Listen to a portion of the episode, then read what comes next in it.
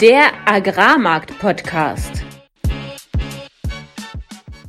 Im heutigen Agrarmarkt-Podcast sprechen wir darüber, dass im Getreide die Exportwelle rollt, dass wir in Makro auf dem Weg zu Allzeithoch sind und im Deep Dive hört ihr die erste Episode von Bulle gegen Bär. Wohin gehen die Märkte? Alles, was wir im heutigen Podcast besprechen werden, sind unsere persönlichen Meinungen von Philipp und von mir und keine Anlageberatung.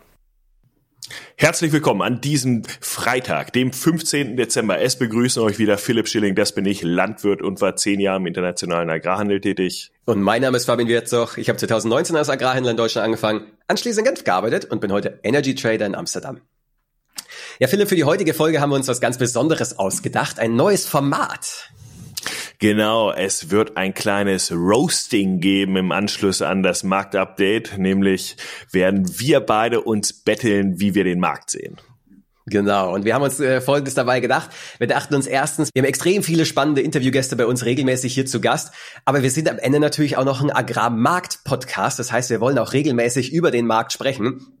Und da es für euch als Zuhörer natürlich langweilig ist, wenn wir da die gleiche Meinung haben, haben wir uns für die heutige Episode und auch für die nächsten Episoden gedacht, dass wir einmal im Monat so ein kleines Roasting machen, so ein bisschen Bulle versus Bär, dass einer, in diesem Fall Philipp, die Bullenperspektive einnimmt und Argumente für steigende Märkte bringt, während ich eher die Bären sagte, einnehme und dann die bärischen Argumente, also was dafür sprechen könnte, dass die Märkte fallen, bringe. Und wenn man mal ehrlich ist, dann ist das ja auch üblicherweise unsere Meinung. Also viel Spaß dabei. Marktupdate.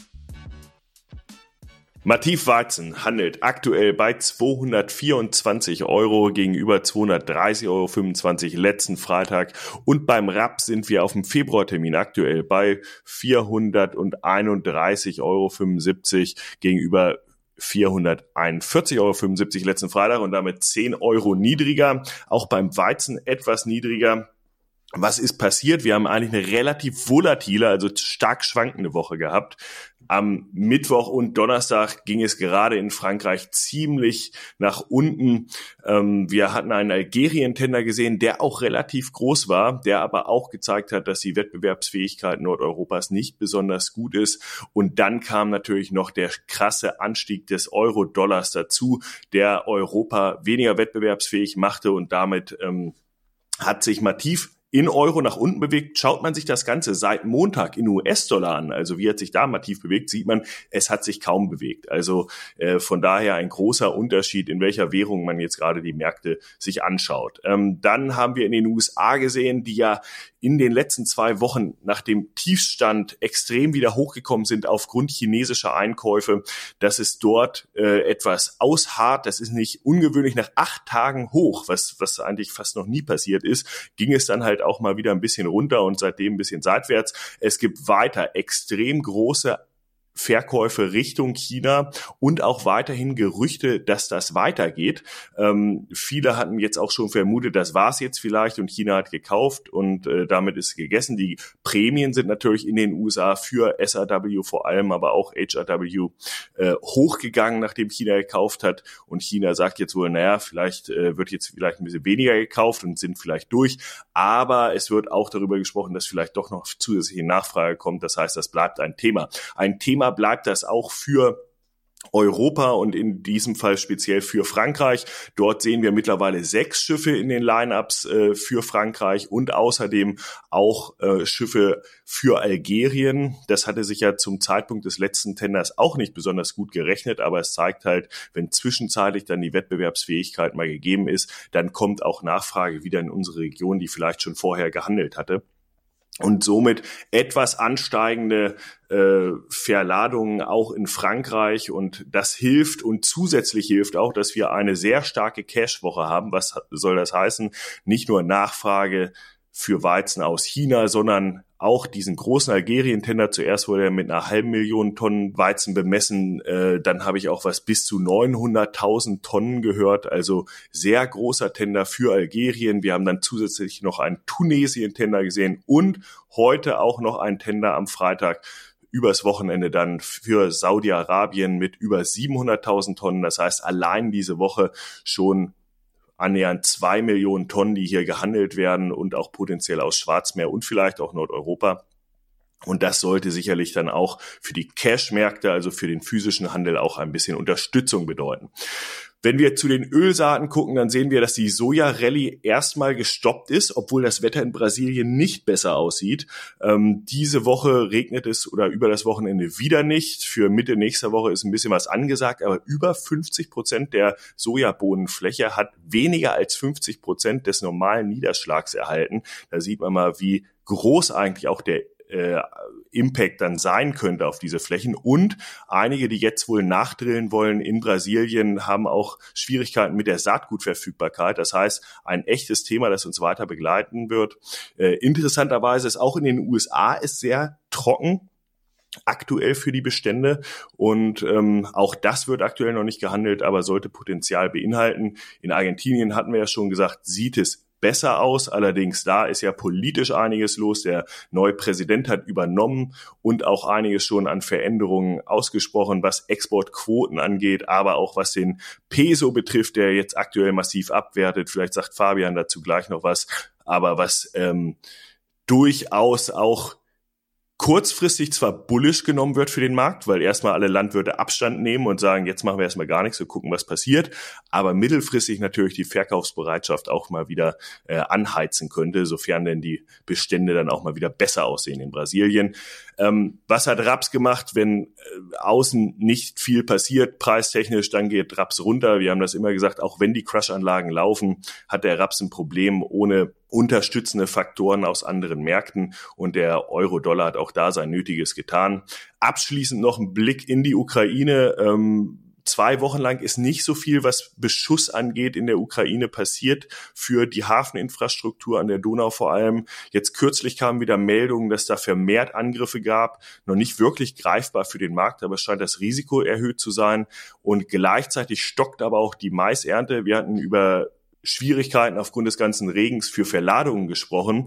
Aber das hat auch einen Einfluss auf die Maisernte. Da waren letzten Samstag 88 Prozent äh, geerntet und nur ein Prozent mehr diese Woche. Das heißt, da passiert aktuell nicht viel.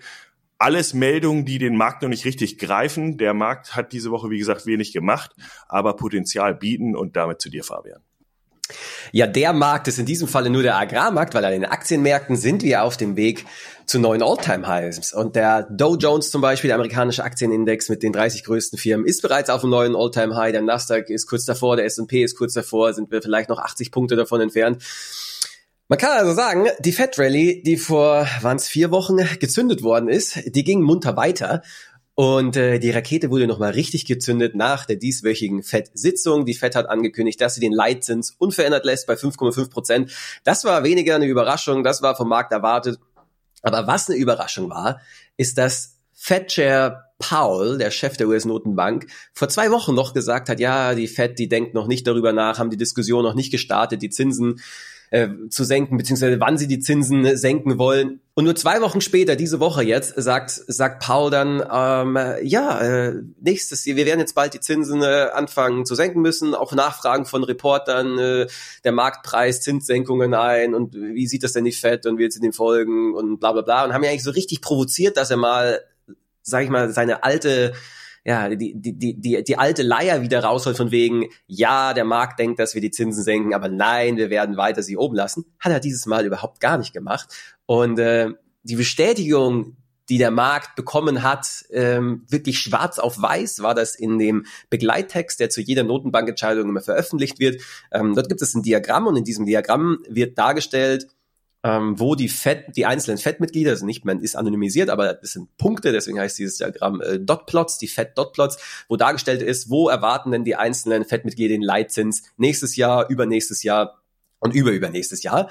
Und der Median davon geht davon aus, dass es eine, also der Median dieser ganzen Dotplots geht, äh, zeigt, dass die Fed selbst, die einzelnen Mitglieder, das Aggregat der einzelnen Mitglieder eben eine Zinssenkung von 75 Basispunkten im nächsten Jahr 2024 erwarten. Das war das war eine riesige Überraschung für den Markt. Die, ganz, die Wahrscheinlichkeiten für die ersten Senkungen im März sind dramatisch nach oben geschossen und dementsprechend auch, wenn die Erwartung für Zinssenkung nach oben geht, dann geht der Zins von Anleihen nach unten und das ist dann dementsprechend super für Aktien und alle möglichen Risk Assets, weil am Ende, wie wird ein Aktienmarkt bewertet? Man schaut sich an, was sind die Gewinne der Unternehmen und zinst sie dann ab mit einem Zinssatz. Und logischerweise, je höher die Unternehmensgewinne sind, was in den USA ja aktuell der Fall ist, weil die Wirtschaft gut läuft, und je niedriger der Zinssatz, desto höher ist der Aktienpreis. Und das ist so ein Mechanismus, der in den ganzen News-Algos einprogrammiert ist. Deswegen, wenn irgendwas kommt und, der und die Zinsen fallen, dann booms, gehen sofort die Aktienmärkte nach unten. Dann ganz besonders stark trifft es dann auch immer die, die Tech-Aktien. Und das ist eigentlich genau das, äh, was wir diese Woche gesehen haben. Wenn man sich Euro-Dollar anschaut, äh, ja, selbes Spiel. Zinsen in den USA sind stärker runtergekommen als die in der Eurozone. Dementsprechend ist Euro-US-Dollar nach oben, weil der Dollar schwächer wird, der Euro wird stärker. Das wurde auch nochmal dadurch bestätigt, dass die wunderbare Frau Lagarde, die EZB-Chefin, den Leitzins ebenfalls unverändert gelassen hat. Also auch keine Überraschung hat der Markt so erwartet. Aber sie im Gegensatz zu Paul die alte Leier von, ja, wir werden die Zinsen erstmal oben lassen, wir müssen erstmal schauen, die Inflation ist noch hoch, bla bla bla. Kleine Erinnerung, US-Inflation ist bei 3,1 Prozent, EU-Inflation ist bei 2,4. Und in diesem Zusammenhang es zeigt eigentlich recht gut, warum dann Euro-Dollar so stark nach oben gegangen ist, weil die Amis eine höhere Inflation haben. Die haben zwar auch einen höheren Leitzins, aber am Ende ist, sind sie noch nicht bei Ziel, wollen aber jetzt schon anfangen, den Leitzins zu senken. Das heißt, die Fed agiert vorausschauend. Es kommt natürlich höchst gelegen in dem Wahljahr, was wir im nächsten Jahr haben, während die EZB nach wie vor, naja, man könnte fast sagen, hinterherhängt. Sie sind faktisch eigentlich schon am Inflationsziel angekommen, 2,4. Äh, die Wahrscheinlichkeit, dass wir demnächst bei die zwei Prozent sehen bei der Inflation, ist ziemlich hoch. Ja, aber sie trotzdem noch dran festhalten. Und das in einem Umfeld, wo die europäische Wirtschaft deutlich schwächer ist als die amerikanische Wirtschaft ähm, setzt so ein Fragezeichen dahinter und setzt vor allem Fragezeichen hinter dem Move im Euro-Dollar, den wir gesehen haben, der ja jetzt auch schon ein bisschen zurückkommt. Wir sind Woche auf Woche um 1,1 Prozent hochgegangen auf 1,09 von, von 1,07. Und das war, wie die bereits erklärte, naja, ich nenne es jetzt mal Panikreaktion. Oh fuck, die Fed wird jetzt die Zinsen doch deutlich stärker senken, während die EZB erstmal nicht macht. Dementsprechend ganz klar, okay, Euro stärker, Dollar schwächer. Jetzt aber kommt so langsam die Frage auf, und das sehen wir genau heute am heutigen Freitag, nämlich, hey, warte mal, wenn die europäische Wirtschaft schwächer ist und gleichzeitig die Zinsen länger weiter oben bleiben, dann wird das ja nur noch mehr den Abwärtsdruck auf die Wirtschaft in der Europäischen Union, ähm, ja, den, den Druck aufrechterhalten und dementsprechend, okay, vielleicht ist das doch gar nicht so bullish für den Euro, wie die erste Panikreaktion war. Und genau an diesem Entscheidungspunkt sind wir jetzt gerade. Und äh, wie sich das Ganze auflösen wird, werden wir vermutlich nicht mehr dieses Jahr erleben, sondern dann im neuen Jahr 2024. Deep Dive. Wenn neue Händler bei mir am Tisch angefangen haben, habe ich sie häufig gefragt, bist, bist du grundsätzlich von der Grundeinstellung eher Bulle oder eher Bär? Ich finde, das, das ist eine sehr entscheidende Frage, wobei natürlich jeder Händler weder noch sein sollte. Man sollte immer neutral unemotional auf die Märkte gucken und diese entsprechend bewerten, aber man hat ja irgendwas in sich. Und ähm, wenn ich das mal für mich vorwegnehme, ich, ich bin Landwirt, ich äh, kann eigentlich nur Bulle sein und die Hoffnung schwingt natürlich immer mit, dass wir auch wieder höhere Preise haben werden. Aber auch damit, mit ich, ich sehe so Bulle sein ja auch als was Positives, weil man ja auch Hoffnung auf die Welt hat, die Nachfrage steigt, es geht weiter bergauf und Fabian, wie bist du dazu eingestellt? ich ich glaube, jeder, der meine regelmäßigen Makro-Updates hört, der hat mittlerweile, äh, glaube ich, realisiert, dass ich doch eher der Crash-Prophet bin, der Ultra-Bär, der immer alles negativ sieht. genau. Und auf, auf der Basis, weil, weil auch unsere Diskussionen, die ja über diesen Podcast hinausgehen äh, bezüglich der Märkte, ähm, uns natürlich auch immer anregen und die unterschiedlichen Meinungen zeigen sollen, haben wir uns für heute vorgenommen, genau diese Differenz auch mal hier auszutragen und zu sehen, was spricht eigentlich wofür und da auch mal ein bisschen gegenseitig uns zu reizen. Ja, Philipp, wir sprechen ja nicht nur im Podcast über die Märkte, sondern regelmäßig auch äh, ja privat. Jeden Dienstag unter anderem abends äh, eine Stunde lang über die Märkte, wo wir denken, dass sie hingehen und wo sie aktuell sind und wieso, weshalb, warum. Und äh, ich kann mich eigentlich nicht erinnern, dass von dir jemals irgendwas signifikant Bärisches kam. Das hast du im Intro ja bereits vorzüglich angekündigt, warum das ist. Aber trotzdem vielleicht für die Zuhörer nochmal. Was ist denn dein größtes Argument, warum du denkst, dass der Markt aktuell einfach nur bullish ist? Jetzt muss ich natürlich noch mal relativierend dazu sagen, da du alles Bärische bringst, muss ich das gar nicht mehr bringen. Aber ähm, ich glaube, man muss ja auch immer vom Zeitpunkt aussehen, von dem wir sprechen. Und äh, wenn wir uns den Verlauf der Märkte seit eigentlich der Ernte und sage ich mal seit dem Abflauen des ganzen Ukraine-Hypes. Ich glaube, da waren wir insgesamt sehr, sehr bärisch gestimmt und dann kam ja so ein bisschen, die Realität ist zurück und was ist die neue Realität? Ich glaube, das ist die Kernfrage, mit der wir uns beschäftigen müssen. Und da glaube ich, und ähm, wir, wir hatten ja so vor zwei Monaten oder so nochmal dieses, ähm, dieser Review, wenn man will, der 300-Euro-Frage, kann Weizen nochmal dahin steigen. Und, und eins der Hauptargumente war im Grunde, wir gehen in eine Saison, die von den Bilanzen her relativ eng gestrickt ist weil wir davon ausgehen, dass die Nachfrage zurückkommt. Und die große, das große Fragezeichen eigentlich war die ganze Zeit, kommt die Nachfrage wirklich zurück oder sorgen diese hohen Zinsen zum Teil dafür, dass sie doch nicht zurückkommt oder so viel langsamer, dass äh, sie eventuell nicht mehr so viel ausmacht. Bis, Und bisher ist das aber Bisher ist das aber nichts anderes als Hoffnung, weil wenn man sich die Fakten anschaut, dann sieht man, okay, jetzt nur mal auf die EU bezogen, 14 Prozent weniger Exporte beim Weizen, wenn man sich die Importe anschaut, 28 Prozent höhere Importe. Es sieht jetzt nicht danach aus, dass dieses vermeintlich teite S&D, was da irgendwann mal in der zweiten Hälfte der Kampagne kommt, auch nur Anzeichen bisher gezeigt hat, dass es kommt. Und, und wenn ich mir die lokale Nachfrage hier in Europa angucke, dann, dann muss ich ja einfach nur zustimmen. Äh, wir sehen weiterhin Schwäche, was die äh, Stärkeindustrie angeht von den Verarbeitungszahlen. Wir sehen eine einigermaßen ausgelastete Mühlenindustrie. Wir sehen keine viel verbesserte äh, Futterindustrie aber ich würde sagen, international, und damit haben wir eigentlich diese Folge auch optimal gewählt vom Zeitpunkt her, sehen wir nämlich doch, dass die Nachfrage zurückkommt. Ich glaube, diese Woche hat das oder zeigt das ziemlich deutlich und ich hatte im Marktupdate kurz darauf hingewiesen, Saudi kauft halt für Termine, die jetzt Anfang Januar schon verschifft werden müssen. Das heißt, sie kaufen vorne. Und das ist jetzt kein Meinungskauf irgendwie nach hinten raus, dass sie sagen, ja, Preise sind niedrig und deshalb decke ich mich schon mal nach hinten raus ein. Nee, die haben Nachfrage Nachfrage und zwar, die haben vorne Nachfrage. Und die Preise waren bisher noch nicht besonders hoch. Sie waren sind eher seitwärts verlaufen und jetzt vorletzte Woche auch runter. Und ich glaube, das könnte jetzt auch die Initialzündung sein für die Nachfrage. Ist, spielt der Hoffnung eine Rolle? Absolut, aber Hoffnung auch darauf, dass es besser läuft. Und du hast ja gerade auch im Marktupdate gesagt, die Zinsen könnten runtergehen und die beflügeln die Aktienmärkte. Und das ist ja nur Ausdruck dafür, Darauf dass es auch besser ja laufen würde. Und, und jetzt, jetzt erzähl doch mal, wie denn in einem niedrigeren Zinsumfeld äh, sich das Ganze, was die Weltwirtschaft angeht, so negativ noch ausspielen sollte. Ja, da hast du natürlich grundsätzlich recht, dass niedrige Zinsen zu steigenden Risk Assets führen und am Ende auch zu steigenden Rohstoffen. Was aber der, ich will mal sagen, das Haupt oder der Hauptpunkt ist, bevor die Zinsen wirklich niedrig sind, passiert in der Regel was. Und ja, die Fed hat mehr oder weniger jetzt angekündigt, dass sie die Zinsen senkt. Sie senkt sie um 75 Basispunkte, um 0,75 Prozent. Von 5 Prozent auf, sagen wir mal, sie senkt nur um 1 Prozent am Ende des Tages, dann sind wir bei 4. Das, das ist was, aber wir sind von 0 gekommen und auf 5 gegangen. Der Zinsdruck ist erstens noch da. Zweitens, wann wird die Fed die Zinsen denn wieder auf 0 senken? Das wird natürlich passieren, wenn irgendwas im System crackt, wenn es irgendwie eine Finanzkrise gibt, wenn irgendein Immobilienkonzern äh, da eine Kettenreaktion startet. Signa zum Beispiel, die Signa Holding, ist, da ist wirklich aktuell nicht klar, wie sich das weiter auswirkt, weil vor allem sehr viele Regionalbanken, und zur Erinnerung, im März haben wir darüber gesprochen, die Regionalbanken sind alle recht fragil. Die hatten ein besonderes großes Exposure zu Signa. Deswegen wie das am Ende des Tages alles durchschlägt in die Real Economy, ist bisher noch nicht klar. Das dauert in der Regel 12 bis 36 Monate. Und deswegen meine Antwort auf, auf, auf, auf äh, naja, die Zinsen werden sinken, die Rohstoffe gehen an die Decke ist. Das passiert, nachdem die Zinsen unten sind. Aber davor passiert meistens nochmal ein ordentlicher Abverkauf. Und auf der anderen Seite sehen wir nach dem, äh, nach dem FED und nach dem EZB-Event, dass bei uns die Aktien auch für Immobilienkonzerne jetzt, ich glaube, Innovia plus acht Prozent.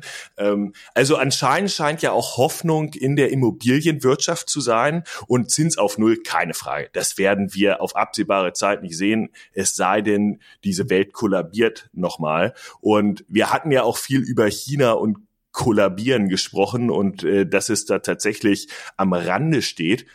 Was aber jetzt zumindest in den Agrarrohstoffmärkten passiert, ist ja das Gegenteil. Sie kaufen was der äh, wie der Teufel und ähm, auch da die Frage, wie schätzt du das aktuell ein, wenn, wenn wir rüber gucken in den Osten? Also ich würde sagen, du, du, du hast da einen Punkt. China wurde zuerst viel stärker eingeschätzt, dann viel schwächer und jetzt pendelt es einfach so vor sich hin und es kommt eigentlich nichts Spannendes daraus, wenn man sich die Wirtschaftszahlen anschaut.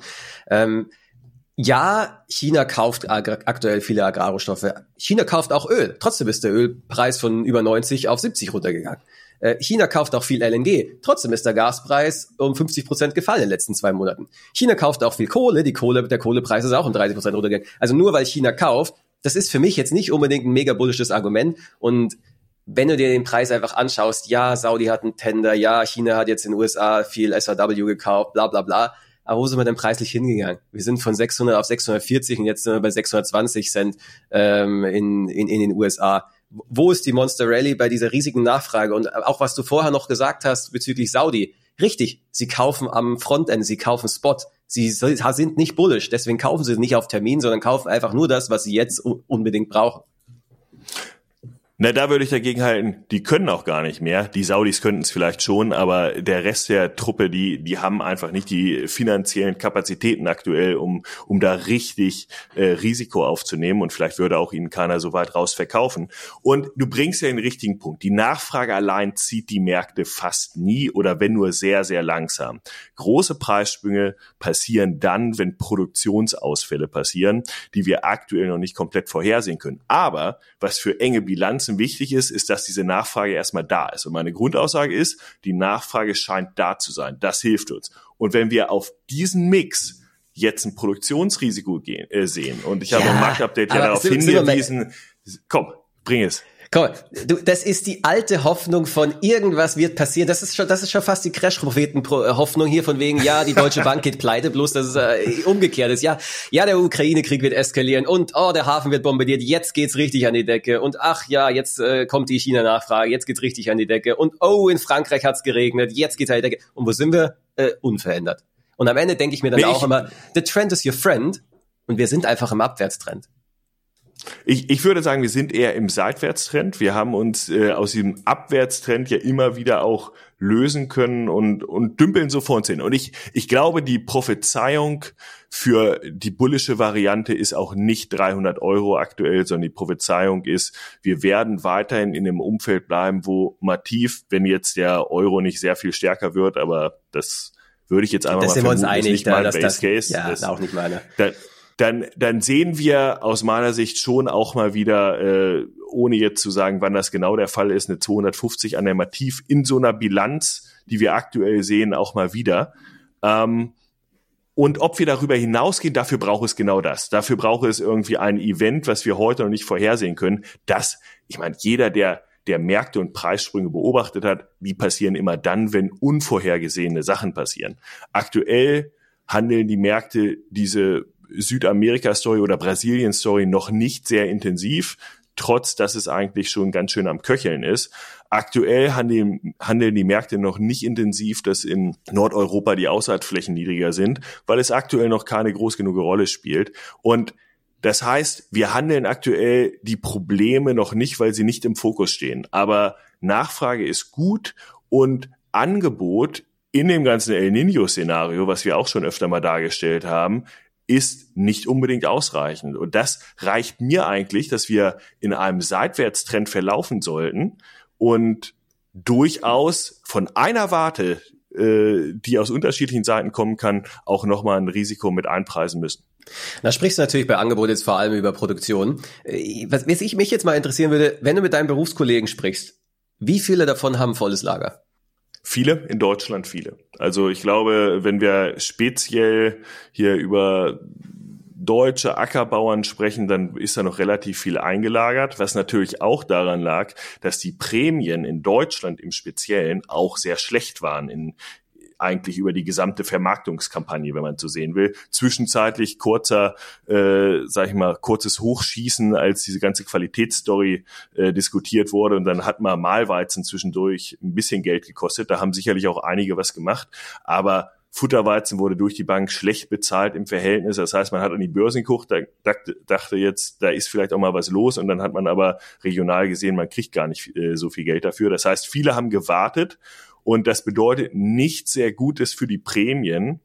Das ist aber nicht überall der Fall. Also äh, ja, Mais, USA, hatten wir auch mal drüber gesprochen, als Dezember ausgelaufen genau ist. Genau das gleiche mit Pharma Selling. USA sitzen die Landwirte da, auch Dafür aber Genau, dafür Südamerika wurde ja viel verkauft. Ähm, Russland ging ja auch jetzt bereits schon einiges raus, zumindest äh, aus Südrussland, auch was die Exporte angeht. Das heißt ja einfach nur, dass da auch viel verladen wurde. Und auch insgesamt Schwarzmeerregion hat ja unheimlich viel Nachfrage auch schon bedient. Das heißt, die Regionen der Welt, die nicht die finanziellen Kapazitäten haben, um Ware zu lagern, die haben auch verkauft. Das heißt, ich würde es global gesehen nicht als ungewöhnlich bezeichnen, dass Europa und USA abwartend sind und eher die Regionen, die schnell verkaufen müssen, auch schnell verkauft haben. Es erinnert mich ein bisschen daran, dass, dass wir ja auch mal drüber gesprochen haben, dass die Saisonalität ja eigentlich ist, dass wir zum Beginn der Kampagne eher schwach sind und dann Richtung Weihnachten gibt's dann den Schub. Der Schub, okay, jetzt kann man argumentieren, die letzten acht Tage oder jetzt vor zwei Wochen dieser Move an Mativ und und Chicago, das war, das war diese, diese bullische Saisonalität im Herbst. Aber äh, nichtsdestotrotz, äh, wir sind jetzt schon fast wieder auf dem Ausgangsniveau zurück. Was mir so das, äh, oder ist für mich eigentlich ein Zeichen, okay, es gibt extrem viele Verkäufer, die nur darauf warten, dass der Markt mal nach oben geht und dann heißt es nicht, äh, ja, beide Dips, sondern äh, sell the rip. Das, das ist das Risiko, ohne Frage. Und, und die äh, Antwort kann, glaube ich, heute noch nicht abschließend gegeben werden. Die Verkaufsbücher Frankreichs, wenn wir jetzt nur wieder über Warenterminmärkte sprechen, sind sehr gut. Sollte sich das so dann auch bewahrheiten, dass sie abgefahren werden, würde das bedeuten, die französischen Prämien gehen hoch. Frankreich will sich dann irgendwann auspreisen. Bisher wollten sie sich ja einpreisen, um Exporte zu gewinnen. Das heißt, wir müssen sehen, dass sich dieses Blatt wendet, jetzt eigentlich im Ende Dezember, vor allem jetzt Anfang Januar, dass da auch noch mehr Aktivität in den Häfen äh, passiert. Wir sehen eine größere Verkaufszurückhaltung auch beispielsweise aus dem Baltikum. Die sind ja ansonsten auch durchaus äh, immer dafür da, nochmal günstigen Weizen abzugeben. Und dadurch, wir müssen diese Anzeichen jetzt auch immer wieder sehen, ohne Frage. Ansonsten äh, könnten wir auch in ein Szenario reinlaufen, wo, wo wir dem Markt hinterherlaufen und der Nachfrage hinterherlaufen. Aus heutiger Sicht, aus der heutigen Woche gesprochen, muss ich sagen, fühlt sich das schon wieder besser an. Ich warte jetzt seit 15 Minuten schon darauf, dass so das einzig wahre Bullenargument ist fast schon wieder so ein Doomsday-Event, nämlich die gigantische Short-Position der Hedgefonds und dass die sich auflöst und dann gehen wir auf die 300, 350. Ja, ich, ich, ich glaube, jeder, der die letzten anderthalb Jahre äh, dieses Argument gebracht hat, darf es heute nicht mehr bringen. Ähm, und ich habe es nicht die ganze Zeit gebracht, nur um das nochmal sicher zu gehen. Aber ähm, äh, the trend is your friend. Das haben wir so oft gesagt und lagen damit ja auch so oft richtig, dass, dass die Funds am Ende den Trend handeln und solange er bleibt, äh, gehen sie nicht raus. Das hat sich ja auch jetzt wieder stark bewahrheitet. Kleinere Spikes reichen dafür nicht. Deshalb die die Position ist natürlich so groß, dass man sich fragt, wie, wie viel größer soll sie denn noch werden? Ähm, nicht auf alle Commodities gesehen, deshalb kann man sagen, sie könnte noch größer werden. Aber dafür bräuchte es aus meiner Sicht irgendwie ein anderes Marktumfeld. Es, es bräuchte einen Trigger, ja. Theoretisch könnte ja jetzt niedrige Zinsen, jetzt argumentiere ich eigentlich den Bullencase hier, aber äh, Theorie, ich sehe, ich, ich, ich stimme dir zu, niedrigere Zinsen, was wir ganz am Anfang diskutiert haben, das könnte ein Trigger sein, dass, dass die Funds jetzt aus ihren Shorts rausgehen. Aber ähm, ja, ansonsten, the trend is your friend. Und ich finde es wirklich erstaunlich, wie resilient sie auch gegen Preisanstiege sind, dass sie da trotzdem drin bleiben und dann auch wirklich noch mal mehr verkaufen. Und ähm, im aber, aber wir, ich bin mal, ich bin mal gespannt, Nächste Woche der Report wird ja die Fundposition vom Dienstag zeigen. Also es ist ja immer so, am Ende der Woche kommt dann die Fundposition von, vom Dienstag der Woche raus. Das heißt, diese Woche erst von diesem Dienstag. Aber ich bin mal gespannt, was jetzt passiert, wenn diese chinesische Nachfrage kommt und wenn dadurch die äh, Carries, also die Lagergelder in den USA auch noch weiter zurückgehen sollten, ähm, aufgrund der Nachfrage, die auch dann quasi vorne schon kommt. Das macht es ja für einen Shortholder, also der überverkauft ist, immer schwieriger sozusagen seine Shorts vorne aufzulösen, um dann den nächsten Monat oder den, den nächsten äh, Kontrakt quasi zu verkaufen. Es wird unattraktiver, einen Short zu halten. Es bezahlt sich nicht von selbst. Und das wäre für mich eigentlich auch schon so ein Anzeichen dafür, ich glaube, ich hatte es letzte oder vorletzte Woche auch schon mal gesagt, ein Anzeichen dafür, dass, dass sie beginnen könnten, diese Position zu reduzieren. Und damit sind wir auch schon am Ende unserer heutigen Bulle vs. Bär Episode. Lasst uns gerne mal in den Kommentaren wissen, entweder an Spotify oder auf Instagram oder natürlich auch per per E-Mail an studio.agrarmarktpodcast.de, wie euch das gefallen hat, dass Philipp die Bullenposition einnimmt, ich die Bärenposition, wir einfach mal so ein bisschen mehr diskutieren und äh, ja, ansonsten werden die nächsten Wochen zeigen, wer von uns beiden recht hat.